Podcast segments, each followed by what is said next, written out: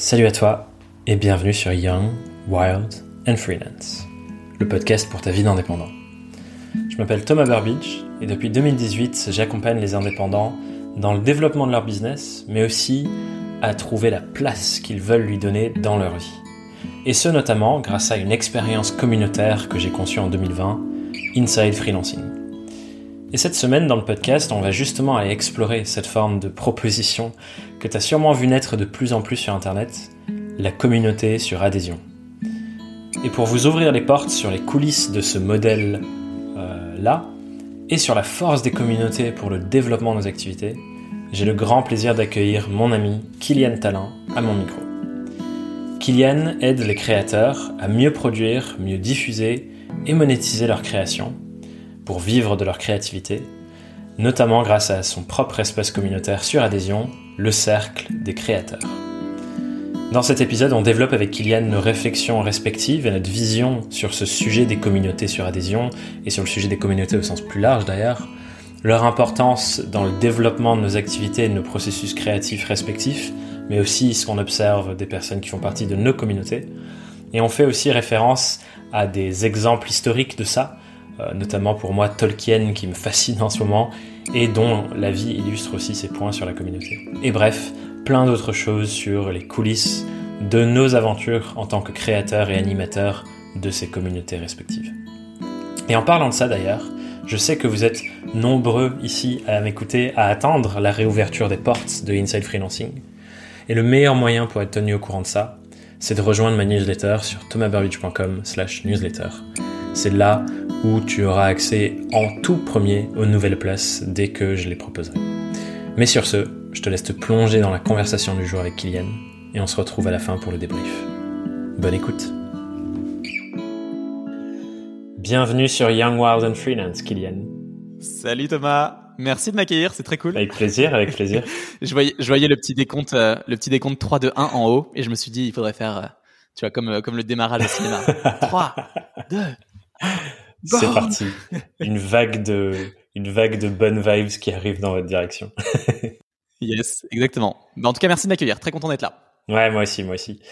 Je te propose qu'on rentre direct dans, dans, dans le flow parce qu'on va avoir plein de choses à se dire, mais euh, commençons par le commencement, qui est cette question rituelle que tu connais, je crois, de comment et surtout pourquoi est-ce que tu es devenu indépendant, Kylian?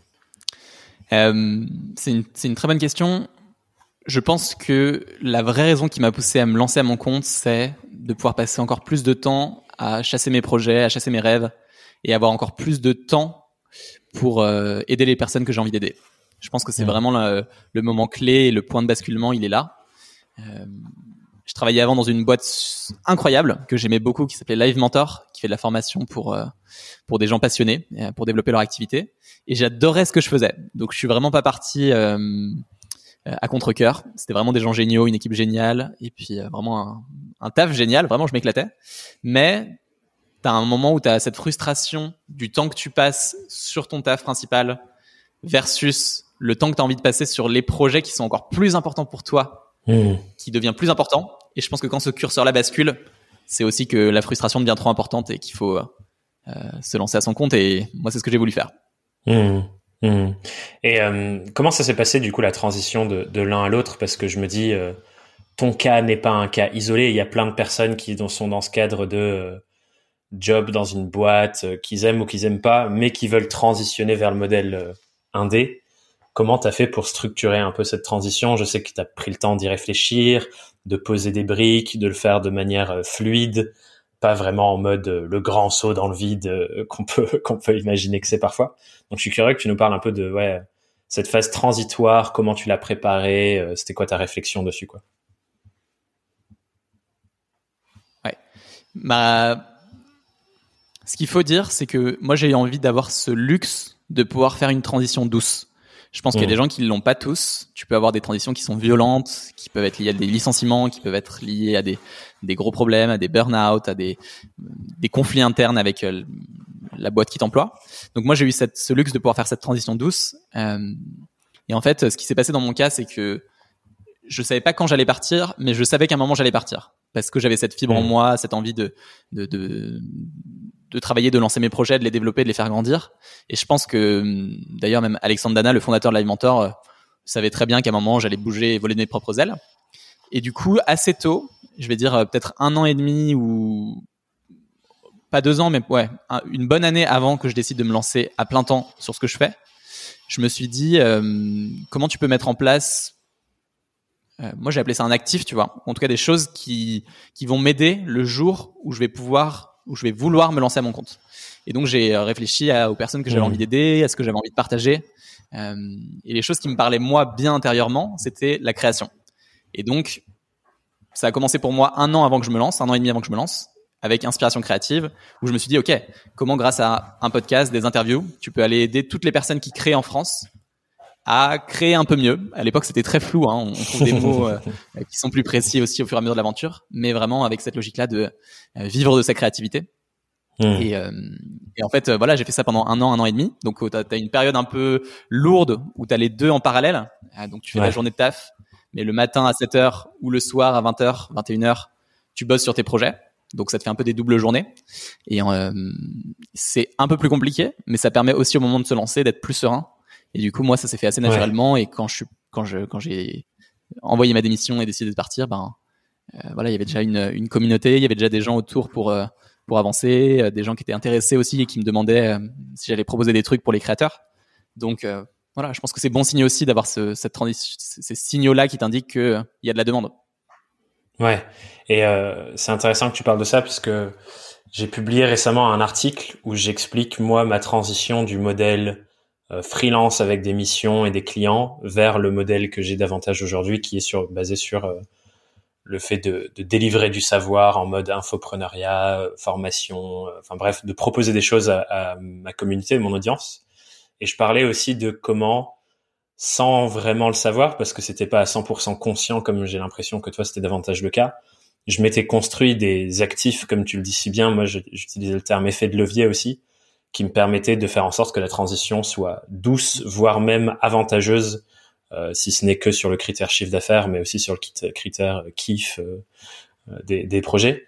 Et je pense que c'est hyper intéressant de, de, se poser cette question, surtout quand on est dans une boîte, et de se dire, OK, je sais que je vais dans cette direction-là, qu'est-ce que je peux construire en parallèle de ma source principale de revenus actuelle qui facilite la transition, quoi, plutôt que de se dire, je repars de zéro comment faire pour construire cette sorte de brique intermédiaire? Et, et, moi, ça a été pareil, le podcast, les articles, euh, tous les contenus pédagogiques que j'ai créés pendant euh, deux trois ans euh, avant de mettre fin à toutes mes missions freelance, qui ont fait que ensuite, bah, ça s'est accéléré quand, quand je me suis mis à 100% là-dessus, quoi. Et j'imagine tu as ressenti ça un peu aussi. C'est j'ai déjà tous les outils pour faire en sorte que la nouvelle forme de mon activité aille plus vite dans euh, dans son déploiement. Ouais, complètement. Alors, c'est un truc que je vais te dire, c'est que c'est surtout pas quelque chose qui est ultra pensé d'avance. Tu vois, c'est pas machiavélique ou avec un plan en disant ok, je vais faire ça, etc. Et, très stratégique. Tu vois, on le, on, le post-rationalise comme ça. Mais à vrai dire, hmm. c'est beaucoup plus spontané que ça. Moi, la question que j'avais, c'était comment je peux construire des choses qui m'appartiennent dans le futur et qui pourront m'être utiles. Euh, et c'est vraiment la question centrale. Et je me suis dit, ok, est-ce qu'il y a des atouts, est-ce qu'il y a des, euh, des endroits où je vais pouvoir communiquer, est-ce qu'il y a des choses que je peux faire pour un moment pouvoir les utiliser? Tu parlais d'effet de levier, c'est exactement ça. Euh, et les utiliser pour grandir, servir, aider, et moi aussi m'épanouir dans mon activité. Euh, mmh. Et ça peut. Les premières réflexions que j'avais à ce niveau-là, c'était pas forcément même des, des, des actifs comme je l'utilise ou des assets comme je le dis maintenant, mais c'était même tout simplement des compétences. Qu'est-ce que tu as envie de mmh. bâtir comme compétences qui, au moment où tu vas te lancer, vont te permettre de, de pouvoir euh, rayonner un peu plus ou t'épanouir un peu plus? Et, euh, et, moi, je me suis rendu compte que ça l'a, ça l'a fait super bien avec euh, plein de compétences que j'ai développées chez Live Mentor, ce qu'on faisait avec les lancements, ce qu'on faisait avec qu'est-ce que c'est qu'une, qu'une formation, comment transmettre la connaissance, et toute la réflexion derrière aussi sur l'aspect plus média, sur lequel Live Mentor a été une superbe école aussi. Et tout ça, mmh. voilà, ça vient, ça vient dans le temps. Mais je, voilà, je tiens à dire que c'est, c'est pas autant rationalisé d'avance, quoi. ouais, et, clairement, moi, c'est exactement la même chose. Je le disais dans l'article d'ailleurs, euh, que j'ai construit ça sans m'en rendre compte et que a, posteriori, effectivement, comme tu le dis, euh, tu te dis ah putain, en fait, euh, c'est ouf, c'est super puissant ce que j'ai fait.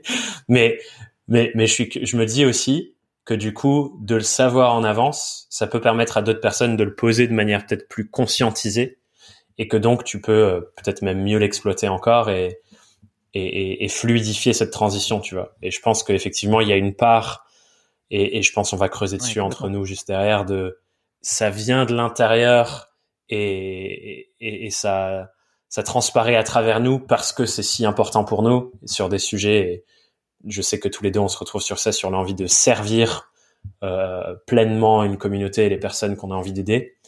Et en même temps, je pense qu'il y a une réflexion qui est cool à avoir en complément de ça, c'est comment j'oriente cette volonté de service et de contribution dans une direction qui soit avantageuse pour tout le monde, avec à la fois des effets de levier pour soi, mais aussi des effets de levier pour les autres, parce que ça devient des outils euh, qui nous permettent d'avoir plus d'impact et plus de service avec le temps. Ouais. Et il y a un truc que j'aimerais te partager et que je pense que tu que as conscientisé aussi toi pour ton activité d'indépendant, mais c'est moi je vois vraiment ça comme euh, un peu une, euh, une activité à, à plusieurs vitesses. Tu vas avoir souvent une première vitesse qui est euh, je vends mon temps contre de l'argent, qui est un bon premier pas et qui permet vraiment de mettre tu sais un, un, pas, un pied dans la porte, d'enfoncer un premier truc et de pouvoir commencer à vivre de ton activité. Et en fait, je trouve ça super intéressant que même quelqu'un qui a cette première mmh. vitesse là puisse réfléchir à la deuxième, à la troisième, qui est euh, est-ce que tu commences à développer des atouts, des choses sur lesquelles tu veux parler, tu veux t'exprimer, tu veux communiquer, tu veux mmh. euh, fédérer? Moi c'est un mot qui est important pour moi aussi, euh, et qui vont t'amener à cette deuxième vitesse où tu vas pouvoir proposer des choses aussi aux gens que tu as fédérés euh, pour les aider, pour avancer, pour euh, qu'ils puissent se sentir encore plus épanouis dans eux ce qu'ils font. Et c'est un truc je pense qui est intéressant à imaginer même dès le début, sans que tu sois déjà dans 100% de ton temps vers cette deuxième vitesse ou cette troisième vitesse. Ouais. Ouais, grave. Et de se dire, tu vois, il y a, une discussion qu'on avait avec Ben euh, Ben Issen euh, dans le premier épisode de cette saison où il parlait de cette transition d'un modèle euh, consulting individuel entre guillemets vers des modèles sur l'éducation et le partage de savoir.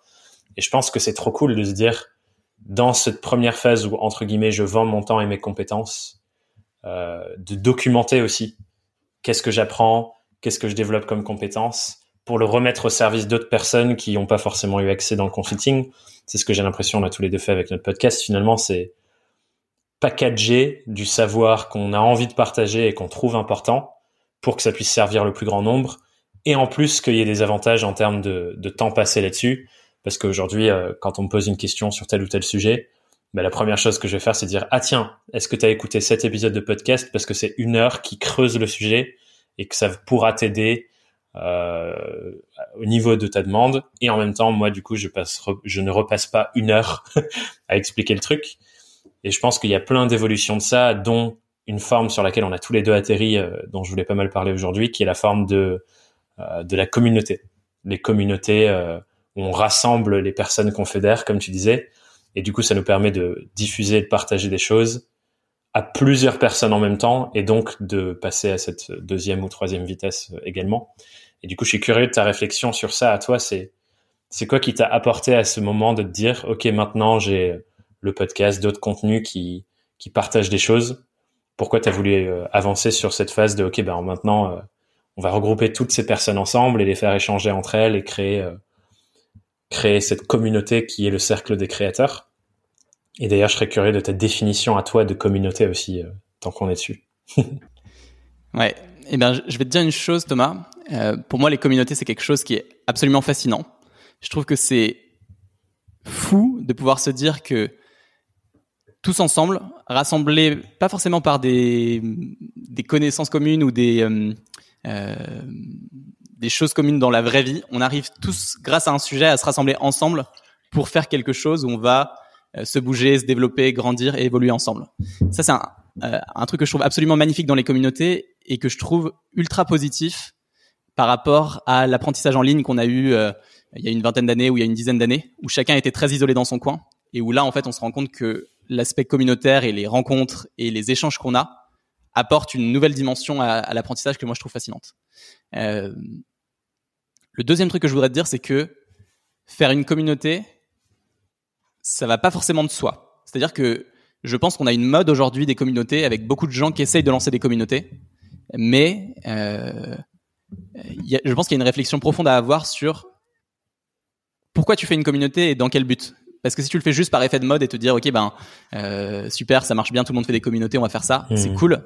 Mais finalement, tu t'intéresses pas vraiment à euh, qu'est-ce qui, en tant qu'être humain, nous rassemble, pourquoi on a envie de, d'être connecté, pourquoi on a envie de se fédérer. Euh, et c'est quelque chose qu'il faut pas oublier non plus, parce que sinon, tu, tu risques de te, de te mettre à côté de la plaque et, et de faire des choses euh, un peu, un peu moyennes, en mmh. tout cas qui aident pas vraiment les gens qui font partie de cette communauté. Donc ça, c'est un truc qui est important pour moi. Euh, je pense que dans mon cas, je suis allé vers les communautés et je suis allé vers le cercle des créateurs que j'ai lancé par croisement entre ma façon de fonctionner à moi, où je me, euh, je, me je, je, sens que j'ai quelque chose d'un peu solaire, d'un peu de bonne humeur, de euh, d'assez humain qui permet de rassembler les gens, mais aussi parce que je sentais que c'était un excellent moyen d'aider les personnes mmh. que je voulais aider. Et en fait, je trouve que quand à ce croisement-là, euh, c'est un peu l'alignement des planètes entre toi, ton fonctionnement et ce que les gens en face euh, ont besoin, et ben c'est là qu'il se passe quelque chose de vraiment fort. Et, moi, c'est ce que j'ai vécu avec le cercle, et je suis content de l'avoir fait sous ce format-là, parce que mmh. ça permet, euh, à travers la rencontre, à travers l'entourage, de créer une, euh, pour les créateurs, en tout cas dans mon cas, une, une, une vraie dynamique, euh, une source d'inspiration, une source d'émulation, une source de, de découverte aussi commune et de, de, responsabilité les uns des autres qui est super forte. Je sais pas comment tu le vis toi avec Inside Freelancing, mais euh, on vit dans des métiers qui sont assez isolés la plupart du temps. Et, euh, tu vois, c'est pas avec notre euh, notre euh, notre compagne, notre compagnon, notre mari, notre femme, notre bref, whatever, les gens qui partagent notre vie, nos amis. C'est pas avec eux qu'on va pouvoir partager les problèmes qu'on a tous les jours dans notre quotidien. Donc on est assez isolé. Et avoir ces endroits-là où on peut avoir cette infusion de de pensée, d'énergie, de motivation, de réflexion, même de connaissances qui te permettent de te dépasser. Moi, je trouve ça absolument fabuleux. Il y a, y a plein de choses dans ce que tu dis là que j'ai envie de unpack et aller euh, explorer euh, quelques petits points parce que tu as dit plein de choses, mais je voulais déjà attraper ce que tu dis sur euh, la partie pédagogique, formation, apprentissage et tout.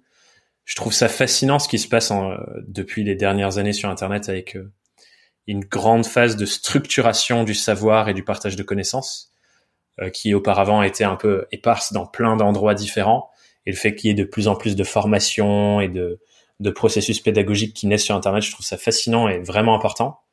Et en même temps, euh, je trouve que ce, cette dimension communautaire dont, dont, tu parles et qui m'est moi aussi euh, super euh, cher, et c'est pour ça que j'ai voulu moi aussi suivre ce mouvement de, de l'espace communautaire avec Inside Freelancing, en fait, c'est que il y a plein de choses qui se passent dans l'interaction où c'est pas forcément structuré, mais le fait d'être face à un autre être humain qui a une une expérience à la fois proche de la tienne et en même temps radicalement différente parce que chaque être humain expérimente la vie d'une manière complètement différente, ça fait faire des déblocages qui, à mon sens, n'existent pas quand tu es seul face à une vidéo ou seul dans ton référentiel face à une acquisition de savoir. Du coup, je trouve les deux vitesses, elles sont hyper importantes pour euh, développer des compétences, avancer dans des projets, enfin voilà, toutes les choses que nous et les membres de nos communautés respectives vivent au quotidien. Quoi. Ouais, complètement. Et, et je pense que c'est un message que j'ai aussi pour les, pour les gens qui écoutent le podcast et pour tous les indépendants qui sont à leur compte et qui ont envie de grandir. Souvent, on, on se dit, ben, euh, la communauté, c'est peut-être une prochaine étape, ça va venir, etc. La vérité, c'est que je peux que encourager chacun à son niveau qui nous écoute là à se dire, mais une communauté, ça peut commencer dès demain. Ça n'a pas besoin d'être un truc compliqué. Je pense que Inside et le cercle des créateurs, c'est des choses sur lesquelles on a assez euh, poussé les choses. Donc ça commence à être des communautés euh, euh, très structurées. Mais il y a des manières hyper simples de faire des communautés qui sont hyper fortes. Moi, le meilleur exemple et le plus simple que j'ai, c'est une conversation avec deux, trois personnes, ou même une conversation privée sur Instagram. C'est déjà une communauté. C'est un échange entre êtres humains. C'est une conversation, c'est une discussion qui amène les gens à, à, avancer et à se, à se challenger, à se confronter. Euh, avoir différentes choses que leur, euh, leur propre réalité du monde. Et rien que ça, c'est déjà énorme. Donc il faut surtout pas le négliger. Euh, je veux dire, si vous commencez à partager, ne serait-ce que vos aventures sur euh, quelque part, sur un réseau ou autre, et que vous cherchez à aider certaines personnes, à les servir, à vous mettre à leur service, c'est la base d'une communauté. Ça peut être pour trois personnes ou pour hmm. trois mille, c'est déjà une communauté. Et c'est pas, c'est pas hmm. trop tôt pour commencer. Ah, c'est intéressant parce que je suis curieux qu'on creuse un peu ça, parce que moi j'avais une réflexion quand j'ai voulu, quand dans mon processus de création, de Inside qui effectivement a été euh, peut-être un peu plus plus poussé. Euh, j'ai vraiment pris le temps de réfléchir au truc, mais une des une des choses que j'avais rencontrées, c'était de me dire en fait, tout le monde parle de communauté. C'est un truc hyper large, on entend ça depuis euh, des mois, des mois, des années. Il faut créer une communauté, créer une communauté, créer une communauté. Et il y a plein de formes qui ont qui sont nées de ça, notamment une flopée de groupes Facebook, en veux-tu, en voilà, sur plein de sujets. Et en fait, quand je faisais toutes mes recherches sur, euh, ok, euh, c'est quoi un peu les, les fondements d'un mouvement communautaire, ben, je me suis rendu compte que pas mal de ces groupes Facebook, en fait, c'était pas vraiment ce que moi je pensais entendre par le mot communauté, où voilà, on se réunit dans un groupe, euh, les gens se connaissent pas trop, des fois on poste, on nous demande de faire ci, et il y avait un peu un effet réunion networking où tu es seul dans ton coin avec ta bière, et pourtant on te dit tu fais partie d'une communauté, tu vois. Et du coup, je suis curieux de ta réflexion sur déjà c'est quoi ta définition de si tu devais euh, créer un dictionnaire euh, by Kylian Talin avec le mot communauté à l'intérieur, t'écrirais quoi derrière? Et aussi c'est quoi un peu les, les fondations de, de ce que tu entends par une vraie communauté? Euh, Et du coup, j'ai l'impression que enfin voilà, ça, ça, va être intéressant de creuser ça parce qu'il n'y a pas forcément de définition en termes de nombre de personnes. Comme tu le dis si bien, une communauté, ça, ça commence à, à trois personnes, on est déjà une communauté ou euh, je pense aussi à la communauté de l'anneau. Je suis dans une phase Tolkien, euh, Seigneur des Anneaux à fond. Et ils sont pas nombreux dans la communauté de l'anneau. Mais c'est une communauté quand même. C'est vrai. c'est clair. C'est une très très belle communauté. Euh, je vais essayer de te partager plusieurs morceaux qui font euh, pour moi une communauté. Une communauté, c'est la meilleure image qu'on peut avoir, c'est une maison. C'est une maison dans laquelle il y a des personnes qui vivent en commun. donc le premier point d'une d'une communauté, pour moi, c'est euh, faire en sorte que des gens qui sont au début étrangers deviennent des gens qui sont familiers. Euh, ça, c'est le premier point. Le deuxième point, et pour moi c'est un élément qui est super important, qui différencie une audience d'une communauté, c'est que non seulement il va y avoir des échanges entre l'hôte, l'opérateur, l'animateur, le responsable et ses membres, mais surtout, et c'est ça qui fait une communauté, entre les membres eux-mêmes. C'est-à-dire que euh, si tu envoies un message privé à quelqu'un, vous êtes dans une euh, discussion qui est bilatérale. Une personne qui te répond. Si par contre, tu es sur un groupe WhatsApp, que tu envoies un message et que les personnes commencent à répondre et échanger entre eux sur ton message, là, il y a des, des discussions qui sont multilatérales. Et c'est donc ce moment-là où il commence à y avoir quelque chose qui est de l'ordre de la communauté. Après, un troisième point qui me, fait beaucoup réfléchir, moi, c'est ce que j'appelle les différents, euh, niveaux d'une communauté. Et sur ça, euh, ce que j'encourage chacun à aller, c'est d'une situation où petit à petit, on va pouvoir donner de plus en plus de pouvoir aux membres qui composent la communauté. C'est-à-dire qu'au début, euh, si tu arrives dans une maison, bah, tu peux dire aux gens, bah, bienvenue dans la maison, euh, débrouillez-vous. Ça, c'est le niveau 1 tu peux avoir un deuxième truc qui est euh, bienvenue dans la maison, voici les activités qui sont proposées. Ça c'est le niveau 2. Tu vas avoir un troisième niveau où tu peux encourager les gens à prendre des initiatives. Donc par exemple, tu vas leur dire bah voilà le fonctionnement de la, de la maison, comment voici les règles qu'on a, voici comment ça se passe et voici ce que vous pouvez faire. Et ça c'est le niveau 3. Et quand tu arrives à avoir ce niveau-là de communauté, c'est à la fois le moment où tu as donné un maximum de pouvoir aux gens qui composent ta maison, ta communauté, mais aussi c'est ce qui amène plein d'initiatives qui ne sont plus de ton seul fait. Et quand je te parlais tout à l'heure de discussion bilatérale versus multilatérale entre les gens, pour moi, une vraie communauté, c'est ce moment-là. Tu as donné suffisamment de pouvoir aux gens pour qu'ils proposent des initiatives eux-mêmes et qu'ils puissent vivre quelque chose de fort entre eux euh, grâce au cadre que tu as mis en place. Donc toi, tu mets les murs de la maison, t'expliques comment ça fonctionne, tu donnes du pouvoir aux gens et derrière, il y a des, des vraies relations qui se créent entre eux et les gens sont plus des étrangers. Je suis à 100% aligné avec, avec, tout ce que tu as raconté. Euh, moi aussi, j'avais beaucoup eu cette réflexion des échanges avec ma communauté parce que, comme tu le sais, au moment où moi j'ai commencé à réfléchir à Inside, en fait, j'ai énormément d'interactions sur plein de différents réseaux euh, avec les personnes qui suivaient le podcast, euh, la newsletter, etc. Mais ils interagissaient pas tant entre eux. Et la première fois que j'avais commencé à essayer de passer à ces prochains niveaux d'interaction, euh, pas unilatérale, mais entre eux, euh, j'avais fait un, un, apéro euh, pour le podcast dans un bar à Paris, à, l'ancienne grande belle époque.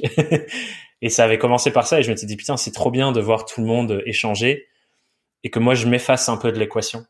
Et je pense que tu vois, c'est une, une, bonne quête de se dire une, une communauté, c'est l'endroit où la l'instigateur s'efface presque des interactions et où il y a de la valeur qui est créée entre les membres sans forcément que tu aies besoin d'interagir et d'intégrer, même si bien sûr j'ai encore un rôle assez présent dans Inside où j'essaye d'apporter un max de ce que je peux partager apporter.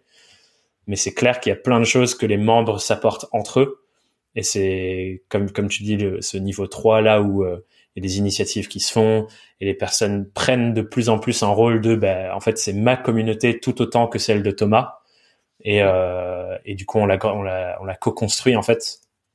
Et je me dis, c'est ça la, la vraie puissance, quoi. Et c'est pas juste euh, voilà un outil, euh, faites comme chez vous, comme un groupe Facebook. Ouais, je suis entièrement d'accord. Je, je mettrais une, une légère nuance, c'est que pour moi c'est une addition de pouvoir. C'est-à-dire que c'est ton pouvoir mmh. qui s'additionne avec celui des autres qui montent. Et donc ça mmh. fait une communauté qui est encore plus vertueuse. Mais c'est pas toi qui abandonne ton pouvoir, parce que pour moi l'autre a une mmh. vraie responsabilité et un autre qui oublie son pouvoir, c'est quelqu'un qui va laisser euh, partir à volo. C'est euh, l'apéro de chill où personne sait ce qu'il doit faire. Donc tu as un vrai pouvoir de connecter, transmettre, organiser, créer le cadre, recadrer quand il faut. C'est pas un abandon de ton pouvoir, mais c'est comment t'en donnes plus aux autres pour qu'effectivement ils deviennent tes pairs et que tous ensemble vous construisez un truc encore plus vertueux. En tout cas, moi, c'est ce que j'essaie de faire avec le cercle. Et euh, c'est des trucs que j'avais beaucoup vu aussi. Euh, je sais pas si tu avais lu euh, un livre qui s'appelle The Art of Gathering d'une fille qui s'appelle Priya Parker. Qui avait tu m'en avais pas mal parlé. Ouais, très intéressant.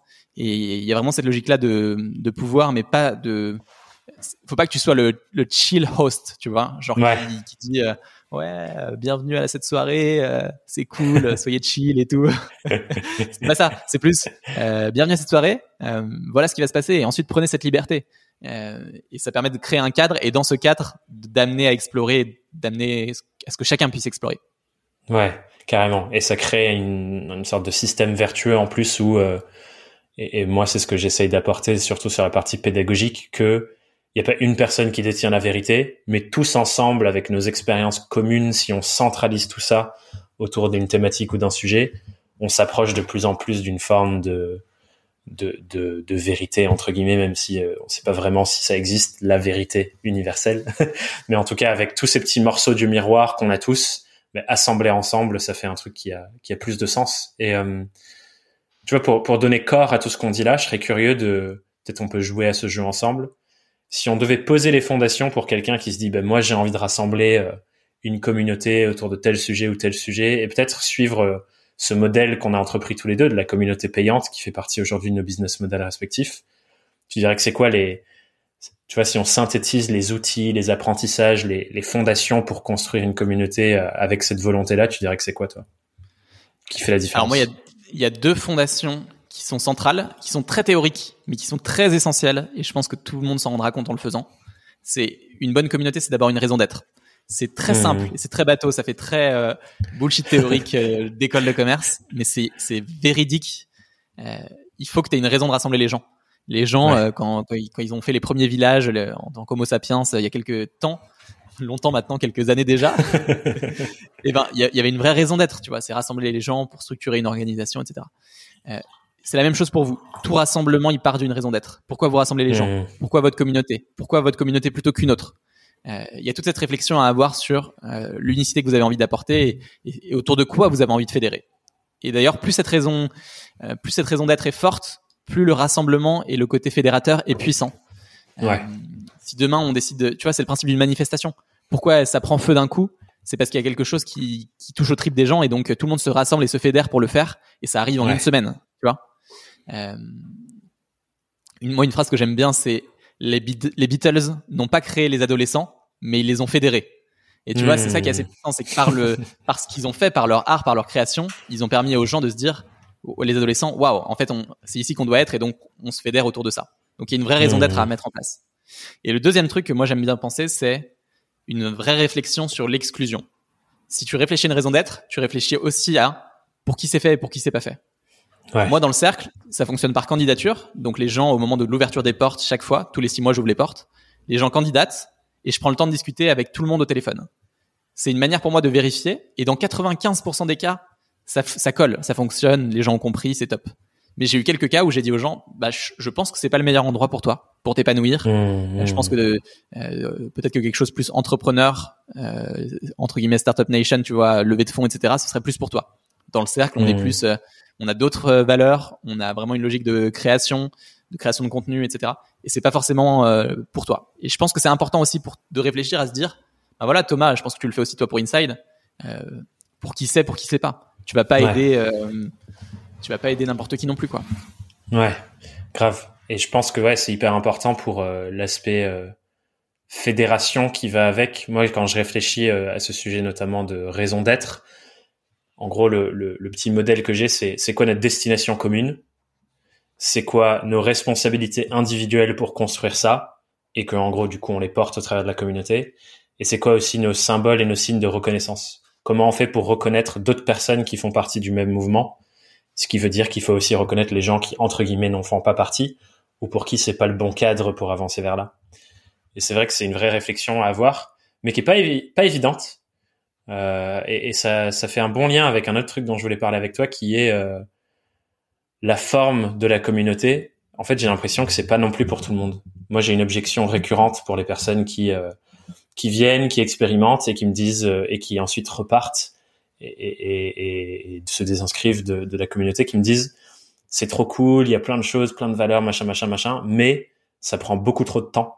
Et je suis curieux de toi comment tu vis ça aussi et si c'est le cas, parce que effectivement j'ai l'impression qu'il y a plein de gens qui se disent waouh c'est il y a tellement de choses qui sont partagées, il y a tellement de personnes et tout, c'est trop entre guillemets euh, et qui n'arrivent pas à trouver leur place dans euh, dans ce truc-là. Donc je suis curieux de toi euh, si c'est le cas aussi et, et qu'on ait une petite interaction, une petite discussion sur ça parce que je pense que c'est un vrai sujet sur ce modèle de la communauté. Ouais, à fond, je suis entièrement d'accord avec toi. Je suis en train d'écrire un article en ce moment sur, un, sur ce truc-là, justement, que j'appelle moi le, le paradoxe de l'entourage. Le paradoxe Mmh. de l'entourage, c'est une réflexion qui est plus tu passes de temps avec les autres, moins tu passes de temps sur ton activité. Mais plus tu passes du temps avec les autres, plus ton activité accélère vite. Hmm. Je le résumerai comme ça. Et c'est une Hmm. vraie réflexion parce qu'en fait, je me rends compte que c'est pas quelque chose que tout le monde a, a assimilé jusque-là. Euh, T'as des gens qui considèrent que avoir des interactions avec les autres, c'est une perte de temps. Alors, euh, Ouais. je te parle pas d'introversion, extraversion. Hein. Euh, je pense qu'on Ouais, faire partie d'une communauté, être très introverti. Moi, j'ai plutôt un profil introverti, même si je suis capable d'être extraverti aussi. Euh, donc, c'est pas ça. C'est vraiment une réflexion sur comprendre que finalement, c'est cette, cette phrase, tu vois, c'est que euh, tous ensemble, on avance plus loin, quoi. Euh, Ouais. Et je pense que tout le monde ne l'a pas assimilé parce que ça dépend de tes expériences de vie, de ce que tu as eu comme opinion, comme éducation, comme culture, voilà, toutes, toutes, toutes ces choses qui, qui te mettent dans ta, la réalité du monde que tu as aujourd'hui. Donc je suis d'accord avec toi. Si tu n'as pas assimilé ce fait-là, que l'entourage peut vraiment t'aider à te porter plus loin en te confrontant, en étant une source d'éclairage, en étant une source d'inspiration, en alimentant tes pratiques, euh, ça peut être dur de se projeter là-dedans. Quelqu'un Ouais. qui par contre a fait ce mouvement, c'est magique. Euh, Je pense qu'on Ouais. on, on le, vit- on- on le voit tous les deux avec notre amitié, les, les gens qui nous entourent. On le voit tous les deux avec nos communautés.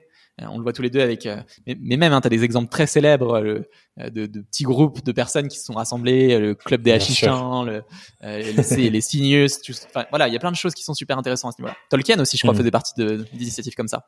Deux initiatives comme ça, complètement, complètement. Une première quand il était plus jeune et ensuite un autre groupe, euh, je sais plus comment il s'appelait, mais euh, il y avait notamment euh, C.S. Lewis qui est l'auteur de Narnia où ils étaient très potes, ils s'échangeaient sur leurs écrits, euh, ils confrontaient leurs univers et ça a été fondateur pour les deux euh, ces échanges-là. Ouais. Et puis t'as as des trucs qui ont été ultra théorisés. Euh, je sais pas si tu sais d'où vient le, le mot mastermind, mais de mémoire, c'est un gars qui s'appelle Napoleon Hill qui a étudié donc les. Bon, là, c'est une autre époque. Hein, je dis pas que moi je suis pas fan du CAC 40 et compagnie, mais il avait étudié tous les euh, Fortune 500, les gros dirigeants des grosses boîtes américaines au 19 20e siècle. Je sais plus quelle époque c'était, 19 ou 20e. Et il s'était rendu compte qu'en fait tous ces gens-là réussissaient parce qu'ils s'entouraient bien des autres de ce même milieu-là. Ouais. Euh, et donc que ça crée des partages d'informations, que ça crée des stimulations, que ça crée des inspirations, que ça crée tout un, un cadre qui te permettait de t'émanciper et d'aller plus loin que juste toi ta compréhension du monde. Ouais, en fait, bah c'est ça ouais. que je trouve euh, le plus magique. Moi, je pense que euh, la vraie transformation des communautés, elle se fait d'un point de vue identitaire. C'est-à-dire que quand tu te rends compte que en te regroupant avec d'autres, t'es plus une anomalie parmi d'autres, mais que t'es une une personne normale de cette nouvelle norme, Hmm. euh, ton identité elle change et c'est incroyable ce qui se passe. Ouais, de dingue. Ça me fait penser, il s'est passé un truc dans dans Inside Freelancing, j'ai il y a un événement récurrent qu'on fait tous les mois qui est un mois de sorte de un événement de bilan du mois passé, préparation du mois suivant, qu'on appelle les meet mensuels. Et il s'est passé un truc dans un des meet là, je pense que c'était au printemps de, de, de, cette année 2021, où il y a quelqu'un, on parlait de, dans notre enfance, le fait que parfois on avait l'impression d'être l'enfant bizarre, tu vois. Il y a quelqu'un qui avait écrit ça dans le chat, et après il y a quelqu'un d'autre qui a réagi, putain, moi aussi, puis quelqu'un d'autre, moi aussi, moi aussi, moi aussi. Et du coup, après, j'ai posé la question à l'oral de genre, pour qui c'était le cas? Vous aviez l'impression d'être euh, l'enfant ou le jeune bizarre qui arrivait pas trop à s'intégrer dans euh, la norme des groupes dans le collège, lycée, etc. 80% des personnes dans la pièce ont levé la main. Et je me suis dit, waouh, c'est ouf. C'est genre, euh, on est tous, on, est tous les gens bizarres, tu vois, qui se sont réunis. Et, et je me dis, putain, c'est fou parce que du coup, ces personnes-là ne se sentent plus les gens bizarres, mais effectivement, comme tu le dis super bien là, c'est euh, on est la nouvelle norme quoi. On se, on se retrouve entre gens bizarres et donc on est plus bizarre parce que on est pareil. Je suis entièrement d'accord. Mais euh, mais oui, c'est pas c'est pas une évidence et c'est pas une évidence pour tout le monde et c'est pas une ce qui est pas immuable non plus. Hein. Tu peux être un, un instant T de ta vie où tu comprends pas ce truc là euh, et un autre moment où tu dans dix ans peut-être que tu te diras putain là je comprends la, la magie que ça peut apporter. Ouais. Mais euh, je suis d'accord avec toi. C'est pas pour tout le monde. Il faut avoir envie de s'investir. Et en fait, grâce à cet investissement, tu récupères des choses qui sont incroyablement puissantes. Plus puissantes. Ouais, c'est clair. moi, je me dis souvent, euh, les gens payent une adhésion à, à nos communautés, en l'occurrence. Et en fait, le, le retour sur investissement de cette euh, adhésion, il peut venir de plein d'endroits complètement inattendus. C'est-à-dire qu'il peut, il peut y avoir, il peut y avoir une discussion à un moment, par écrit ou par oral, avec quelqu'un qui va te faire accélérer x10 parce qu'il va te complètement changer le rail du train sur lequel tu Sur lequel tu ouais. Hmm. Et en fait, tu vas aller à gauche au lieu d'aller tout droit. Et en allant à gauche, tu, tu vas, tu vas vivre des choses où ton activité va accélérer x10. Et en fait, c'est ça qui est incroyable. C'est que c'est hmm. l'entourage et la force de l'entourage, c'est que c'est une perpétuelle remise sur les rails qui te permet de recadrer ton activité et d'aller euh, recadrer dans, dans, le bon sens, hein, mais qui te permet d'aller encore plus loin, quoi, et d'aller encore plus vite. Et c'est là où je trouve ça incroyable. C'est clair. Et c'est super important ce que tu as dit là, à mon sens, parce que, tu vois, on peut être convaincu que l'entourage, c'est hyper important, ça fait la différence et ainsi de suite. Et en même temps, je pense qu'on est soumis à une espèce de boulimie de on veut tout prendre, tu vois. Et moi, c'est ce que je vois le plus dans les personnes qui euh, rejoignent la communauté, sont convaincus, mais repartent. En gros, ce que j'ai l'impression de voir euh, dans leurs messages, parce qu'à chaque fois on demande un feedback, c'est il y a trop de choses et j'arrive pas à tout suivre. Et qu'en fait, du coup, il y a ce désir de tout suivre. Alors que ce que tu viens de dire là, c'est hyper essentiel. C'est, en fait, c'est pas forcément en suivant tout que tu vas avoir le meilleur rapport. Des fois, c'est une conversation où effectivement tu vas avoir euh, une remise sur les rails dans un autre sens ou une opportunité qui va venir de là. Peut-être tu vas bosser avec la personne sur un projet et ce sera peut-être le plus gros projet que tu fait euh, dans, dans, dans, ton activité jusqu'alors. Peut-être que vous allez co-construire un truc qui va super bien marcher, tu vas trouver ton partenaire pour, euh, pour créer quelque chose. Ou peut-être que c'est une un événement où tu vas avoir une prise de conscience dingue. Et je pense que ça, c'est hyper important aussi de se déculpabiliser sur, en fait, tu peux pas tout consommer, quoi qu'il arrive, que tu sois dans une communauté ou ailleurs, parce que bah, quand t'es pas dans un espace communautaire, en fait, c'est l'immensité de tout le contenu internet que tu peux pas consommer, c'est impossible. Et je pense que les gens se mettent une énorme pression sur ça, tu vois. Genre, je rentre dans le cercle ou je rentre dans Inside Freelancing et donc parce que j'ai payé, il faut absolument que je consomme tout. Alors que c'est pas là où la vraie valeur se trouve. La vraie valeur, comme tu l'as dit, elle se trouve dans euh, peut-être tu vas avoir une conversation à un moment donné ou un autre truc, mais sur lequel tu es vraiment euh, 100% présent et pas en train de te dire ah il faut que je parte parce qu'il y a un autre truc après il faut que j'aille lire ce truc là que j'ai pas encore lu. Et je pense que là il y a un vrai enjeu aussi euh, déjà pour nous avec notre responsabilité en tant que créateur de, communauté mais aussi individuel de se dire euh, ok euh, faut que je choisisse et que je sois euh, ouais que je conscientise les, les décisions de où j'investis mon temps et mon attention et pas forcément que je me mette la pression de tout manger tout consommer Ouais, complètement d'accord. Et euh, tu sais, il y a une contradiction. Ce que tu dis, ça me fait penser. Il y a souvent une contradiction chez les personnes qui sont la différence entre vouloir changer et agir pour changer. Tu sais, souvent, euh, le, ce qu'on voit et ce qu'on projette sur le changement, on se dit waouh, c'est génial, j'ai envie de faire ça. Et ensuite, c'est très dur dans les faits de se dire, je fais les efforts et les difficultés et les épreuves pour que ça change. pour moi, c'est pareil pour les communautés, c'est que il y a des gens qui veulent l'entourage, il y a des gens qui agissent pour s'investir dans cet entourage-là. Et c'est trop cool de se dire l'entourage c'est top, mais c'est une autre chose de se dire je m'investis dans cet entourage parce que je me rends compte que ça va apporter des changements incroyables en moi. Et je pense que on a ce rôle-là, et c'est un rôle que vous avez tous si vous nous écoutez et que vous créez des micro-communautés, que ce soit un groupe WhatsApp, un message privé, une conversation, whatever, c'est de se dire comment tu comment t'agis pour que les gens tu les encourages à s'investir dans ce dans cet entourage et que ce soit pas juste une façade. Et ça rejoint ce que je disais tout à l'heure sur euh, ne plus être des étrangers dans la maison. On est des gens qui se connaissent. Ouais. Et qui se repèrent. Et qui sont, euh, ce que tu disais, people like us do things like this. Les gens comme nous font des choses comme ça. Et c'est important. Ouais, grave. Et euh, c'est marrant, quand tu as dit groupe WhatsApp, ça m'a fait penser au fait que, tu vois, j'ai participé à un séminaire avec Tony Robbins en, en début d'année là. Et j'étais dans, euh, en gros, il y a plein de groupes et on était tous dans des salles sur Zoom. Et moi, j'étais dans le groupe numéro 9. Et en gros, suite au séminaire, ils ont créé un groupe Facebook et un Telegram pour tous les gens qui étaient dans le groupe numéro 9. Et jusqu'à ce jour, du coup, ça fait, je sais pas, 3, 4, 5 mois depuis, ils sont encore en train d'interagir, ils font des zooms toutes les semaines, et il y a différentes personnes qui prennent le lead pour co-organiser et co-gérer le truc, juste en mode, euh, on a vécu une expérience de dingue, continuons d'avancer ensemble. Et je me dis, putain, c'est ouf que ça se soit autant euh, structuré et accompagné. Moi, du coup, j'ai pas du tout suivi le mouvement parce que j'avais déjà des, des interactions dans d'autres sens et du coup, j'étais pas en mode euh, c'est exactement ce qu'il me faut. Mais c'est dingue de se dire ça peut partir d'un tout petit truc, tu vois, et, euh, et, que ça peut continuer de, de, cheminer. Et je sais que c'est le cas avec, euh, pareil, je voyais sur Insta les, les, membres d'une formation de Alex Viseo et je l'ai vu avec les membres de ma formation qui étaient dans un groupe de responsabilité ensemble, qui partent ensuite en vacances ensemble et qui continuent d'avancer. Et ouais, c'est fou euh, le cheminement que ça fait par la suite où on crée des liens super forts avec euh, euh, une sorte de sécurité émotionnelle aussi qui vient du fait de vivre des expériences fortes ensemble. Et c'est dingue ce qui peut se passer derrière, quoi. C'est clair. Je pense que tu dis un point aussi qui est très important. Si on veut finir un peu le tour de ce qu'on disait tout à l'heure sur les, les éléments fondateurs, il y a aussi ce truc de comment faire vivre une expérience euh, exceptionnelle aux gens qui sont présents.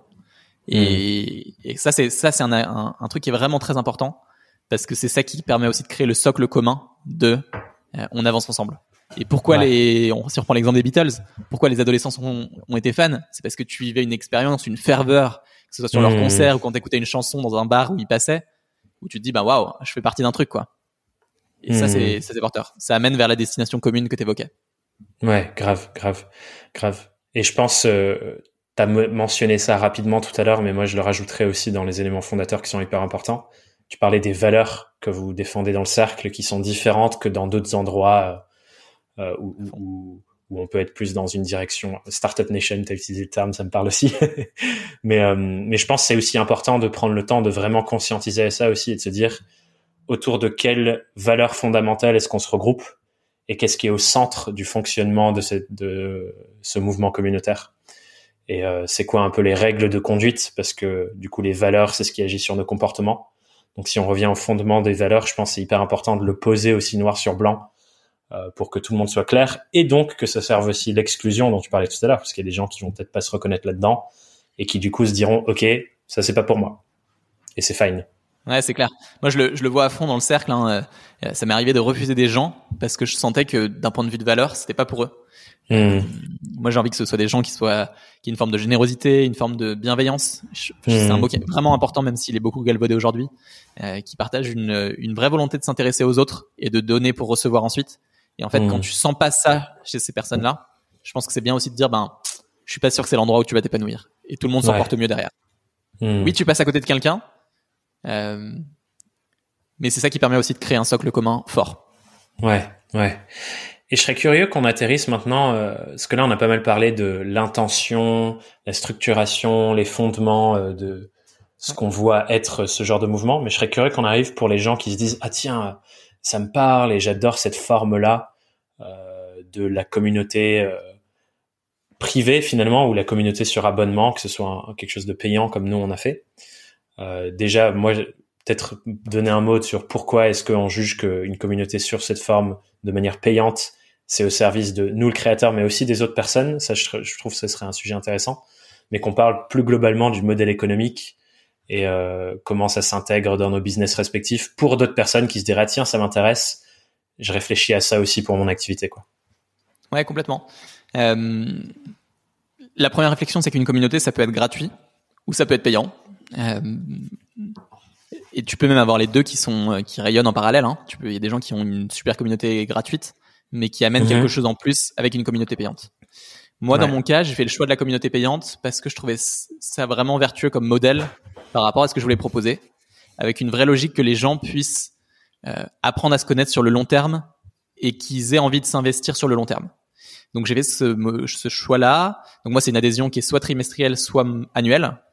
Euh, et l'idée derrière, c'est que sur une, une période donnée, euh, qui peut être trois mois, qui peut être un an, qui peut être plus pour certains. J'ai des membres là qui veulent continuer plusieurs années, donc ça me fait peur. Mais euh, qu'on puisse vraiment, tu vois, aller loin dans la connaissance des uns des autres pour que on puisse hmm.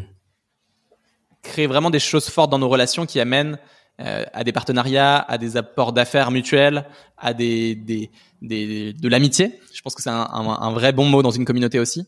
Grave. Euh, et pas simplement juste des, des connaissances. Tu vois, on n'est pas en train de faire. En tout cas, je pense que c'est le cas pour, pour toi et moi. On n'est pas en train de faire un, un réseau d'affaires BNI où chacun est dans son euh, chacun a son métier, dit euh, bonjour, je suis je suis coach. Auriez-vous des clients à me recommander? Et si vous êtes réflexologue, je vous enverrai des gens aussi. voilà, on, va plus loin que ça. Et, et, et, ça demande du temps aussi. Et donc, moi, je trouvais que le format d'adhésion, qui soit sur le long terme, prenait tout son sens là-dedans. Ouais, carrément. Et sur euh, l'investissement des personnes aussi, je trouve que ça fait sens, tu vois. Comme on construit quelque chose de finalement assez structuré où il y a une forme de, de pédagogie à l'intérieur, il y a des interactions, il y a de l'événementiel euh, hyper récurrent sur plein de sujets, euh, notamment les masterclass que je sais qu'on fait toi et moi dans, dans nos communautés de manière hyper régulière. Mais je me dis, pour que les gens tirent un max de ça, mais aussi recontribuent, c'est important qu'il y ait un investissement de toutes nos ressources, temps, espace mental, etc., mais aussi financier. Ce qui fait qu'on est plus investi et c'est pas juste on vient pour prendre, mais on vient aussi pour donner. Et je trouve que ça, le, gap euh, de l'adhésion fait clairement euh, une partie de ce travail-là, mais aussi nous offre à nous deux, et je c'est pour source que d'autres qui ont ce modèle-là, ça le fait aussi, une belle stabilité pour être sûr de contribuer au maximum, tu vois, et pas être en mode euh, je suis là parce que c'est intéressant de fédérer pour ensuite vendre d'autres choses, mais que le modèle soit autosuffisant et qu'on se dise, ben voilà, je sais qu'avec ce modèle-là, je peux investir tout ce que j'ai envie d'investir en termes de, de ma contribution aux membres parce que le modèle se suffit à lui-même, mais c'est pas juste un moyen pour arriver vers euh, le fait de vendre de la formation ou autre chose derrière. Même si clairement ça peut faire partie du modèle, moi c'est le cas. Mais je sais que le modèle de la communauté se suffit à lui-même et rien que là c'est déjà dingue euh, toute la valeur qu'on peut réinvestir sur la contribution qu'on fait aux membres. Ouais, je suis entièrement d'accord. Et c'est un modèle qui se prête énormément, et c'est le fondement de ça, à la relation. Et en fait, quand tu crées une relation sincère, généreuse, humaine et authentique, ça a forcément des répercussions naturelles sur le reste de ton activité. Donc moi, je vois des, des membres du cercle qui deviennent. Ouais. Je fais des accompagnements individuels que j'appelle tremplin, et il y en a qui me demandent à rejoindre tremplin. Euh, et inversement, tu vois, hein, bien sûr. Mais dès que tu vas mettre de la générosité et de l'humain dans ce que tu fais, si tu délivres une expérience qui est vraiment forte au service des gens, hmm. tu y gagnes non seulement avec ce modèle-là, mais ça rayonne aussi sur tous les autres points de ton activité. Et donc moi, je vois des, si on a différentes strates ou différents, euh, euh, différentes échelles de ce qu'on fait dans notre business model, on peut appeler ça comme ça, les uns vont rayonner avec les autres. Et donc moi, je vois, il y a vraiment des, plein de choses qui se passent et je suis sûr que des gens qui ont même quitté le cercle euh, parce qu'il y en a, il y en a comme dans toute communauté. Je sais que je vais les recroiser peut-être dans un an, deux ans, cinq ans, dix ans sur une, une, autre initiative que je vais faire, sur un accompagnement, sur euh, un stage sur la créativité que j'ai envie de proposer, sur euh, whatever le truc, tu vois, une initiative folle. Mais voilà, on, a fait ce morceau de chemin ensemble et je sais que ça va rayonner sur d'autres morceaux de mon chemin futur. Hmm. Ouais, c'est clair. Et c'est vrai que ça tisse des relations qui sont assez dingues en termes de proximité, quoi. Et ça, je trouve, c'est hyper fascinant aussi à quel point passer de la relation, comme tu disais tout à l'heure, un peu unilatérale de on produit du contenu, les personnes consomment notre contenu et nous écoutent, nous lisent, nous regardent sur YouTube, VS avoir des vraies conversations avec ces personnes qui font qu'avec le temps, on tisse des relations euh, bien plus poussées, même si le contenu est encore effectivement là. Mais ça va plus loin et, euh, et, et, c'est marrant que tu parles de ça, que les gens qui quittent, euh, tu es sûr que tu vas interagir avec eux par derrière. On parlait juste avant de lancer l'enregistrement de des espèces de déclencheurs de, de peur un peu à l'intérieur qui sautent en nous. Et moi, c'est un truc qui vient à chaque fois que quelqu'un part, notamment pour ces raisons de, en fait, il y a trop de contenu, j'arrive pas à tout consommer et du coup, je fais le choix de sortir il y a toujours ce petit truc où je me dis putain c'est je fais ah j'ai peur que cette personne du coup projette que ok bah si la communauté de Thomas ça va pas toutes les autres choses qu'il fait ça ira pas non plus tu vois. Et que je les recroise pas alors que j'ai trop envie de contribuer à leur chemin tu vois. Quand les gens rejoignent la communauté je suis en mode putain trop stylé je vais pouvoir euh, aider une nouvelle personne et apprendre à savoir euh, là où je peux contribuer pour elle. Et quand elle part j'ai toujours ce petit ce petit truc à l'intérieur de ah et si c'est la dernière fois que je peux lui apporter quelque chose, putain, c'est un déchirement un peu, tu vois. Je suis tellement dans cette même logique là. Euh, c'est incroyable parce que euh, on on se rend pas compte, mais en fait, on interagit avec des personnes qui sont à un instant T avec ce qu'ils ont besoin à un instant T. Et peut-être que dans hmm. trois mois, six mois, un an, ils auront pas besoin de nous pour ça. Mais euh, tu vois, on y attache beaucoup d'affect parce que moi aussi, j'ai tellement à cœur que les gens soient contents et qu'ils puissent progresser et avancer grâce à ce que j'essaie de leur apporter que quand j'en ai qui s'arrêtent, je me dis merde, qu'est-ce que t'as fait Où est-ce que t'as déconné Pourquoi ça a pas Exactement. Marché et en fait, t'as plein de raisons. Il faut se détacher de ça. Euh, ça peut être des raisons financières, ça peut être des raisons de trop plein en ce moment et besoin de lâcher prise. Ça peut être des raisons de juste, euh, bah, je sens que j'ai eu ce que j'avais besoin et là, on se reverra plus tard sur un autre morceau de chemin. Et en fait, euh, c'est très très difficile, mais on, on apprend, je pense tous les deux à être fine avec ça petit à petit, quoi. Ouais, mais c'est un voilà. J'ai hein. vraiment eu ça il y a, il y a trois jours. Là, on est en pleine période de renouvellement des adhésions du cercle. Et, euh, j'ai euh, donc moi c'était des gens qui s'étaient abonnés sur trois mois et je savais pas ce qu'ils allaient faire. Est-ce qu'ils allaient annuler, repartir sur trois mois ou passer à l'annuel? Et t'as une petite portion qui décide d'annuler. Et à côté t'en as plein qui disent bah moi je passe à l'annuel et c'est génial. Enfin à tous les niveaux je suis trop heureux, ça me fait trop plaisir. Mais les 4-5 qui décident d'annuler, j'ai envie de pleurer quoi. et en fait c'est tout bête quoi. Mais y a, quand tu leur demandes il y a plein de raisons. Et tu vois il y a une fille qui m'a envoyé un message ce matin qui s'appelle Laura qui est adorable, qui m'a dit ah ben euh, j'ai besoin de trois mois et dans trois mois je reviens et cette fois je prendrai l'annuel parce que je sais que pendant un an je vais avoir besoin qu'on de ce soutien là. Mmh. Mais là, jusqu'à octobre, je suis, c'est trop intense. Ouais. Fine, c'est bien, c'est bien. Je suis heureux qu'il s'arrête parfois, même si ça me rend triste. Mmh. Ouais, complètement. Et comment tu gères ça du coup par rapport au fait de, je sais que tous les deux on a un modèle de ouverture des adhésions, ouverture des portes, puis fermeture pendant un temps qui prend ses racines dans le fait qu'on a envie de fédérer euh, les nouvelles personnes qui arrivent et de créer une communauté forte et pas juste l'effet euh, groupe Facebook où tu viens, tu pars un peu euh, à ta guise et du coup tu crées pas de vraies relations et on peut pas accompagner l'arrivée des gens. Comment tu fais pour gérer les gens qui te disent justement ça de ben voilà là là c'est trop pour moi, j'ai besoin de prendre une pause mais je reviendrai plus tard? Assez naturellement. Euh, moi je leur euh, tu vois, cette personne, là, je lui ai juste dit, ben, écoute, euh, je, suis, je lui ai envoyé ça par mail. Je lui ai dit, je suis trop heureux que t'arrêtes l'adhésion. je lui ai dit, euh, je suis triste parce que je suis content que tu puisses, enfin, je suis content de, de, de pouvoir t'accompagner, qu'on avance ensemble et que tu puisses bien t'entourer. Mais je comprends complètement et en fait, je pense que si, si grâce au cercle, tu as eu ce cheminement-là qui te fait te dire aujourd'hui que tu as besoin de cette pause-là pour ensuite revenir, ouais. je, te prends dans mes bras et ça va être trop génial. On, on va se revoir dans trois mois et tu pourras aller encore plus loin. Donc, hmm. euh, non, je gère, assez bien ça. Et en fait, euh, euh, le cercle a une vocation d'ouvrir ses portes, comme tu disais, régulièrement, mais de les refermer ensuite pour vraiment créer quelque chose de fort et des liens forts entre les gens qui le rejoignent. Et du coup, c'est assez simple. Si une personne s'arrête, bah, elle pourra rejoindre une prochaine fois et puis c'est très bien comme ça. Il n'y a pas de souci. Ouais. Et pour elle, il se trouve que c'est le bon timing parce que justement, trois mois plus tard, les portes réouvrent, quoi. Ouais, exactement. exactement. Hmm. Mais je pense que, en fait, je pense que quelqu'un même qui a déjà été membre du cercle et qui me demande de revenir, je pense que je pourrais lui rouvrir en temps normal. Parce qu'en fait, il connaît déjà le fonctionnement. Il connaît des gens qui sont, qui, a hmm. démarré peut-être il y a six mois, trois mois, neuf mois. Donc, euh, j'ai pas réfléchi parce que j'ai pas eu le cas de figure encore. Mais c'est moins problématique que quelqu'un de nouveau. Où là, il y a vraiment une volonté de, euh, d'accueillir dans la maison et qu'on arrête d'être étranger. Ce que je disais tout à l'heure. Ouais, parce que je réfléchis à ça aussi, tu vois, de c'est quoi les différents niveaux d'entrée et comment tu fais pour structurer ça et mieux le gérer. Parce qu'effectivement, euh, des gens qui connaissent déjà, finalement, ça fait sens qu'ils puissent revenir à tout moment. Et en même temps, la première réflexion que j'avais eue au tout début, c'est bah, si ça arrive à ce stade-là, en fait, c'est ultra déstabilisant pour nous aussi, parce que euh, bah, si les gens peuvent venir repartir, venir repartir un peu à leur guise, en fait, il y a des gens qui peut-être vont commencer une conversation, puis ils vont partir, et l'autre personne qui est dans la communauté, elle sait, bah merde, elle est partie, puis ensuite le mois prochain, elle revient, et du coup, euh, on reprend la conversation. Mais, et du, du coup, je me dis, c'est c'est déstabilisant pour la vie de la communauté que ça se fasse à ce stade-là. Et donc, c'est pas ce que j'ai envie de favoriser, que les gens viennent et repartent, même s'ils connaissent le système. Mais du coup, il y a plein de nuances dans cette structuration de comment tu fais pour fédérer les arrivées, les les sorties. Donc, j'y réfléchis pas mal. J'ai pas encore trouvé la, la solution sur laquelle je vais atterrir, mais ça fait partie du chemin, quoi. On en a, on en a pas parlé aussi, mais l'onboarding, quand les gens arrivent, c'est un moment qui est hyper important. Moi, je sais que je l'ai beaucoup retravaillé euh, depuis un an là sur le cercle, et t'as vraiment des trucs. Enfin, c'est un temps d'accueil, un temps d'intégration, un temps de se connaître les uns les autres, et c'est hyper important à prendre en compte dès le début, quoi.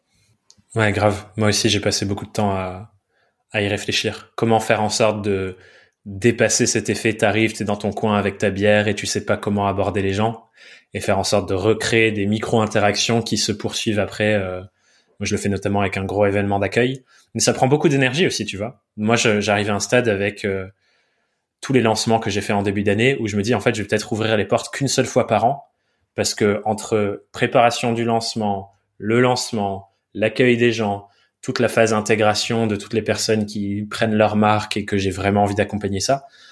En vrai, ça prend un mois, même plus d'un mois entier, tu vois. Et euh, du coup, je me dis, en fait, je peux le faire qu'une fois par an, cet investissement avec toutes les autres choses que je fais. Euh, et du coup, il y a ça aussi qui joue, c'est en fait que bah, j'ai envie d'offrir cette expérience qui est fascinante à de plus en plus de personnes. Et en même temps, pour prendre soin de mon, propre équilibre et de ce que j'ai envie d'offrir dans l'arrivée aux personnes, ben, je peux pas non plus ouvrir tout le temps. Quoi. Donc, il y a ces deux niveaux-là qui sont intéressants, euh, qui rejouent aussi sur la question du modèle économique dont on parlait avant. Voilà, c'est plein de nœuds à, à, aller explorer. ouais, à fond, à fond. Mais c'est passionnant. Je suis d'accord avec toi. Hein, ça pose plein de questions et, et comme tu le dis, l'intégration elle est longue, mais, hmm. mais elle est importante. C'est clair. Ouais, grave. Je te propose du coup que, après cette fantastique conversation, je sais pas si tu as un truc à ajouter sur le modèle de la communauté, mais c'était un dernier truc à ajouter, sinon on va arriver sur les questions rituelles de, fin d'épisode qui se tournent vers toi. Ouais, écoute, euh, je pensais juste, euh, juste à un truc. Moi, il y a un livre qui m'a beaucoup marqué sur la communauté. Ça reste euh, Tribes de Seth Godin. Donc, si vous avez, si vous avez envie de monter une communauté et de prendre, de prendre le pouvoir entre guillemets hein, dans le bon sens, mais prendre le pouvoir pour aider les autres, pour servir, lisez ce livre. C'est simple et fondamental. 100% d'accord. Et euh, d'ailleurs, tout le travail de Seth Godin, euh, par ailleurs, au-delà de juste cet ouvrage-là sur, sur les tribus, mais toute la réflexion sur le marketing et tout, je vous invite aussi à, explorer de plus proche tout le travail de Seth Godin. Cool. Merci pour ce, cette dernière petite ressource, Kylian. du coup, je te propose qu'on se tourne un peu vers toi maintenant, avec les questions de, de sortie d'épisode. Euh, comme on l'a fait au début avec la première. Et là, on arrive sur euh, la première question rituelle de fin, qui est si tu étais face à un Kylian plus jeune, c'est son premier jour d'indépendance, c'est quoi le conseil que tu te donnerais à toi-même? Euh, C'est un conseil tout simple, mais qui est absolument incroyable. C'est juste fais plus des choses qui te font peur. Hmm. Juste, euh, je pense que le Kylian plus jeune, il est terrifié de plein de choses et le Kylian d'aujourd'hui, il l'est aussi. Mais le Kylian d'aujourd'hui, il sait que quand tu fais des choses qui te font peur et que tu fais plus des choses qui te font peur, tu vas vraiment dégommer des choses qui sont beaucoup plus intéressantes. Tu vas être beaucoup plus épanoui. Tu vas faire des choses qui hmm. sont beaucoup plus euh, atypiques et tu hmm. vas juste te sentir beaucoup plus vivant derrière. Donc vraiment, euh, euh, fais plus des choses qui te font peur. C'est vraiment un truc qui est important pour moi. Hmm. C'est une vraie clé de lecture de chemin de vie qu'on a et il faut aller vers ça plus. Ouais. Et tu sais, ça me fait euh, bon, ça me fait repenser à d'autres euh, d'autres choses qui se passent dans ma communauté et je pense que tu peux partager ce point de vue parce que ça s'est sûrement passé chez toi aussi dans le cercle. Quand tu parles de ce truc de la peur et et de d'oser la dépasser plus souvent, je pense que des exemples de personnes qui dépassent ça aussi et les mêmes choses sur lesquelles on a peur, ça aide euh, énormément à, à passer ces caps-là. Et moi, je le vois souvent, c'est des histoires que les gens vont raconter dans la communauté. Ils vont partager un post de oh j'ai fait ça ou j'étais pétrifié de faire ça mais j'ai réussi et que ça inspire d'autres gens à passer à l'action. Et je me dis ça aussi c'est un truc incroyable euh, dans nos communautés respectives. Je pense que tu arrives à identifier des personnes qui ont fait ce que tu as peur de faire et qui vont te soutenir pour le faire et tu passes à l'action et tu vois, ensemble, on gravit ces étapes, là où quand on est seul, et j'imagine que c'est peut-être ça aussi le conseil aux Kylian du passé, c'est quand t'es seul face aux trucs qui te font peur, ben, la peur, elle, a plus, elle, est, elle est plus grande, tu vois, elle prend plus de place que quand t'es accompagné. C'est clair. Entièrement d'accord avec ça. Vraiment, appuie-toi sur l'entourage pour, pour surmonter ça. Et quand t'as peur, entoure-toi de gens qui ont peur aussi et parlez-en. Et en fait, hmm. tu vas aller plus loin comme ça. Ouais, grave. Je sais pas si tu as une petite histoire à nous raconter sur ça. Je suis curieux d'avoir euh, peut-être des bribes du cercle, une histoire sur quelqu'un qui a dépassé euh, une peur sur un sujet grâce au euh, grâce à l'entourage. Ouais, bien sûr. J'ai un, excellent exemple d'une fille qui s'appelle Coralie, qui a très très peur parfois de se montrer, se montrer publiquement, partager publiquement, raconter des choses publiquement. C'est pas son truc, ou en tout cas, c'est pas ce qu'elle pense être son truc. Hmm. Et et par tout le travail qu'on a fait dans le cercle, tout l'entourage qu'elle s'est créé, et notamment par un week-end où on s'est retrouvés pour la première fois tous en physique, il y a eu un truc qui s'est débloqué en elle. Et maintenant, elle, je la vois de plus en plus avancer là-dessus, se montrer, partager, raconter ses aventures, ses anecdotes, ses apprentissages. Et je me dis, waouh, c'est magnifique, quoi. C'est-à-dire que identitairement, il y a un déclic qui s'est produit, qui vient de l'entourage dans lequel elle baigne. Et ça, c'est magique. Grave. Parce que c'est la norme de la norme des autres, donc ça devient sa norme aussi quelque part, je pense. Exactement, exactement. c'est, et ça, c'est moi, c'est, je, trouve ça fait, je trouve ça absolument fabuleux parce que je me dis que ça va la changer non seulement là maintenant, mais pour les 15 prochaines années. Et en 15 ans, quand t'as fait sauter ça, ce qui peut se passer, c'est, c'est le jour et la nuit. C'est ouf. Ouais, c'est clair, c'est clair.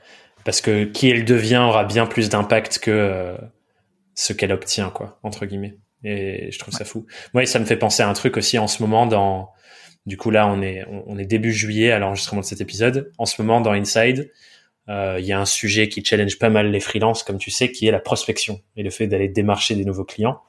Et du coup, pour se soutenir là-dessus, euh, il y a certains membres qui ont créé un coworking prospection toutes les semaines, où en gros, c'est on se rassemble et on dépasse la peur d'aller contacter des gens qu'on connaît pas et d'envoyer des mails ou des vidéos. Enfin voilà, chacun a leur stratégie et ils se posent pendant une heure, une heure et demie toutes les semaines pour euh, juste pour s'accompagner dans dans le fait d'écrire et appuyer sur envoyer, alors que quand tu es tout seul ou toute seule, c'est plus complexe de le faire quoi parce que tu es toujours pris un peu par ce truc de ah!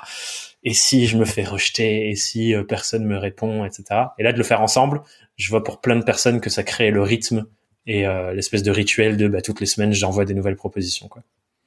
Je trouve ça génial. C'est vraiment magnifique et c'est fait pour ça donc mm. trop trop bonne initiative Ouais, deux petits exemples de même comment le faire en dehors de nos communautés d'ailleurs. Hein. Juste euh, s'entourer d'autres personnes pour le faire, c'est c'est c'est une super belle avancée. Cool. Ouais, et puis c'est c'est pas un truc qui c'est pas un truc qui est révolutionnaire non plus. Hein. Tu sais, on on le voit quand on a un bon entourage ou un mauvais entourage, comment ça peut nous tirer vers le haut ou vers le bas. C'est quelque chose qui est assez universel. Mais euh, je pense que c'est c'est important aussi professionnellement de réfléchir à ça. Et surtout dans un travail salarié, tu vas pas avoir ce luxe-là. Ton entourage, il va souvent être euh, mmh. choisi ou imposé là, tu as ce, joie, ce choix qui est incroyable de pouvoir te dire vers qui je vais me tourner pour me tirer vers le haut. Et c'est là où des communautés comme le Cercle, des communautés comme Inside, Freelancing, c'est magique. C'est magique. Grave. On aurait tort de rester isolé. Ouais, 100% d'accord avec toi. La prochaine question que je veux te poser dans notre petit rituel de fin d'épisode, c'est quand tu regardes ton parcours depuis que tu t'es lancé 100% euh, à ton compte, c'est quoi la plus grosse difficulté que tu as rencontrée? Et comment t'as fait pour la dépasser? Moi, je pense que le, le plus gros truc, c'est la peur de manquer. Hmm. La peur de manquer euh, financièrement. Euh, juste de se dire est-ce que est-ce que ce qui fonctionne fonctionnera, fonctionnera toujours? Est-ce que ce qui fonctionne fonctionnera assez longtemps? Euh, Est-ce que tu vas hmm. avoir assez pour vivre de ce qui te passionne? Euh, Et je pense que c'est un truc que j'ai de plus en plus surmonté. Et en fait, vraiment, c'est encore présent, c'est toujours présent ce truc-là. Mais t'as vraiment ce truc de te dire, ok, comment euh, tu changes d'échelle et comment tu peux te dire, euh, euh, un, ce que tu peux faire sur 10 ans peut être énorme et donc tu changes d'échelle temporelle et ça te permet pour moi de recadrer un peu cette peur là et de me dire ok t'as le temps et tout va bien et deux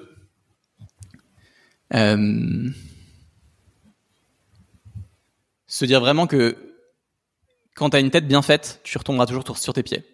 Et tu vois, en fait, on, s'accroche beaucoup à ce qu'on construit, mais peut-être qu'en fait, euh, demain, ça prendra une autre forme, et en fait, hmm. tu arriveras quand même à gagner ta vie, quoi. Et même si tout ça s'arrêtait, est-ce que tu arriverais pas à gagner ta vie quand même euh, en retrouvant un CDI, tu vois? Et en fait, ça permet beaucoup de relativiser. Il y a rien de grave en fait. On a ni toi ni moi n'avons un cancer et ni, ni toi ni, ni moi n'avons des vrais problèmes très profonds. En fait, on va toujours retomber sur nos pattes. Et pour l'instant, il y a rien de grave. Et ça aide beaucoup à relativiser aussi. Hmm. Hmm. Ah, c'est intéressant parce que moi aussi, j'ai été récemment activé par ce truc de peur de manquer. Et c'est assez paradoxal parce que c'est ma plus belle année entrepreneuriale en termes de chiffre d'affaires et finances. Euh, avec les lancements que j'ai faits et le fait de me focus à 100% sur le modèle qui me parle le plus, je pense que ça a beaucoup joué. Et j'ai identifié que ça venait pour moi d'un manque de clarté euh, aussi sur les outils de mesure, où en gros, euh, je voyais tout d'un coup euh, beaucoup plus d'argent que je n'ai jamais eu dans mon compte bancaire, dans ma trésorerie, mais que du coup avec ça, il y a euh, toute la TVA à reverser. Euh, cette année, je crois que j'ai versé, je vais verser genre 15 000 euros de TVA, des trucs comme ça. Euh, les charges parce que je suis pas passé au modèle société encore et du coup il y a toutes les charges de la micro sur tout le chiffre d'affaires. Et en fait, comme ça allait très vite, j'ai pas, j'arrivais plus à suivre qu'est-ce qui est entre guillemets à moi ou à la boîte et qu'est-ce qui est pas à moi. Ce qui faisait que j'ai eu beaucoup d'insécurité là ces, derniers mois avec euh, en plus là je déménage donc va y avoir tous les investissements pour euh, reconstruire euh, un, cocon à moi et un, un, bureau où j'ai envie de vraiment m'équiper pour être top. Et avec tous ces trucs là de oh putain je sais qu'il y a plein d'argent qui va sortir il y a de l'argent que je dois à l'État il y a de l'argent ça m'a mis beaucoup d'insécurité juste sur le manque de clarté en fait. Et c'était assez dingue de voir la différence de quand j'ai reclarifié me dire ah putain en fait je me sens tellement plus à l'aise maintenant juste que je sais. Et du coup j'ai moins que ce que je pensais avoir parce que maintenant que j'ai fait les calculs je me rends compte bah il y a une grande part qui ressort en fait dans pas longtemps. Mais rien que la clarté bah ça fait du bien aussi. 100% d'accord. 100% d'accord avec ça. Mmh. cool. et ça permet de prendre du recul de relativiser aussi. C'est pas c'est vraiment euh, notre cerveau reptilien qui voit une peur et qui panique et qui dit wow wow wow wow wow, qu'est-ce qui se passe? Alors qu'en fait euh, dans la plupart des cas il n'y a pas grand chose ça va. Ouais. Ça va aller. Grave. Et je pense que c'est important que tous les deux on le partage euh, d'autant plus tu vois avec les gens qui, qui suivent notre travail et ainsi de suite de montrer que bah en fait ça s'en va pas quoi. Et euh, ce truc là de peu importe où t'en es il y a toujours ce genre de peur qui remonte peur de manquer, peur de pas être assez. Enfin voilà, c'est des trucs, je pense, universels euh, à l'être humain qu'on vit à différents stades pour différentes raisons. Et, euh, et c'est cool aussi de montrer que voilà, ça, ça reste et nous aussi on le vit, euh, peu importe où on en est quoi. Grave. Et ça me fait penser, je, lisais un truc très vrai récemment qui disait que tout, cool, tout, tout, tout revenait à deux trucs qui sont euh, être aimé et être reconnu being loved and being uh, seen. Et en fait, je me rends compte que c'est toujours ça. Et même tout ce qui nous, tout ce qui nous fait briller, tout ce qui nous dérange, tout ce qui nous fait peur, c'est souvent lié à ça aussi. Et c'est un truc qui est vraiment important de, à moi, c'est hmm. assez fort de comprendre ça. À la fois pour moi, mais aussi pour mon rapport avec les hmm. autres. Mmh. Crave, crave. Ce qui nous mène du coup à la prochaine question. Merci pour ce petit échange, très cool. Euh, et la prochaine question, c'est une question spéciale saison 5, que du coup tu, tu ne, tu n'as peut-être pas en tête, mais qui est assez simple. C'est Kylian, c'est quoi ton objectif professionnel du moment? Mon, mon vrai objectif, enfin il y a des trucs très concrets, mais mon vrai objectif, c'est de faire plus simple. Hmm. C'est de faire plus simple, de comprendre que euh, on, on fait pas grandir une activité de 20% en travaillant 20% de plus, mais par hmm. contre on la fait grandir en réfléchissant à quel est, quel est le cœur de ce que tu peux apporter? Comment tu peux hmm. dire non à plein de choses pour faire vraiment ce qui est important? Et hmm, c'est pas évident pour moi parce que c'est pas naturel à ce stade, c'est pas dans mon identité encore, mais c'est ma vraie réflexion du moment. Donc mon objectif c'est ça, la simplicité. Hmm. Euh, ce qui veut, ce qui n'est pas forcément euh, opposé à euh, à l'ambition ou à aller chercher des choses loin ou aller chercher des choses folles que j'aime et que j'ai envie de faire, mais la simplicité c'est apprendre à dire non, c'est couper des choses, c'est euh, euh, réfléchir à ce qui, ce qui te draine et ce qui te nourrit. Euh, et c'est qui te permet, tout ça qui te permet d'avancer plus sereinement. C'est très mmh. important pour moi en ce moment. Ok. Et la question qui se cache derrière, qui est ma, ma vraie question entre guillemets, c'est qu'est-ce que tu cherches vraiment derrière cet objectif? Genre d'où est-ce qu'il vient en toi? Tu dis la simplicité, le fait de de dire non c'est important pour moi en ce moment. De où ça vient à l'intérieur de toi euh, émotionnellement Complètement de du trop plein. Je trouve qu'on fait beaucoup euh, en tant que indépendant, créateur, entrepreneur. Quand on est à notre compte, on, on, est sans cesse en train de courir sur une crête et à tout moment on peut tomber à droite dans le ravin ou à gauche dans le ravin. Et en mmh. fait, euh, parfois il y a un trop plein quoi. Et je me rends compte que si je veux pouvoir euh, me sentir bien dans ce que je fais, être au top physiquement, mentalement, être épanoui, ça passe par aussi simplifier et aller vers des choses simples ou à la fois en termes de temps mais aussi en termes de de format pour pas mmh. pour pas éclater. Mon but c'est pas d'éclater en plein vol, j'ai envie d'être là sur 10 ans, 20 ans, 30 ans, j'en sais rien, longtemps. et donc et donc il faut que je fasse attention à moi aussi. Donc la simplicité. 100% d'accord, euh, je suis je suis là exactement au même endroit que toi où j'ai l'impression d'être en apnée tout le temps et et c'est marrant parce que je me rends compte que c'est vraiment moi qui me l'impose à moi-même. Et il y a des moments où tu en prends conscience de, en fait, je suis pas obligé de faire ça. Hmm. Et que, c'est clair. Et, et, je suis curieux de si tu le vis aussi pareil, parce que moi, je me suis rendu compte de ça que, en gros, il y a cette partie de moi qui est drivée par le désir de contribuer, qui n'a pas de, tu vois, cette part-là, elle n'a pas d'énergie physique. Genre, c'est une énergie qui est constamment à 100% et constamment en mode, euh, j'ai trop envie de contribuer, et elle, elle trace sa route. Et après il y a mon corps physique qui suit. Et de temps en temps genre je peux plus suivre. Mais l'élan de contribution c'est ça qui drive euh, et tu vois je suis hyper identifié à ça que tout le, la base de toute mon activité elle est posée sur qui sont les gens à qui j'ai envie de contribuer qui sont les gens que j'ai envie d'aider dans leur vie et dans leur processus. Et comme je suis hyper identifié à ça ben c'est ça qui drive mes réflexions et mes, mes, mes, mes décisions et mes projets et la partie des chevaux euh, énergie physique, bah, elle est laissée de côté. Et tous les, c'est récurrent, je pensais à peu près tous les six mois, où je me rends compte, ok, là, tu t'es, ton désir de contribuer à dépasser l'énergie dont t'as vraiment, qui est vraiment là dispo et, et que tu peux utiliser au service de ça, quoi. On est vraiment gogol. Je suis d'accord avec toi. ça te fait ça toi aussi? Ouais, complètement, complètement. Et on est, on est vraiment con parce qu'on on, on voit nos systèmes de fonctionnement et on le voit tous. Et en fait, moi, je suis, je suis sûr que beaucoup de gens ont des moments de fatigue ou euh, des coups de down qui viennent un mois, deux mois, trois mois après des grosses périodes de rush.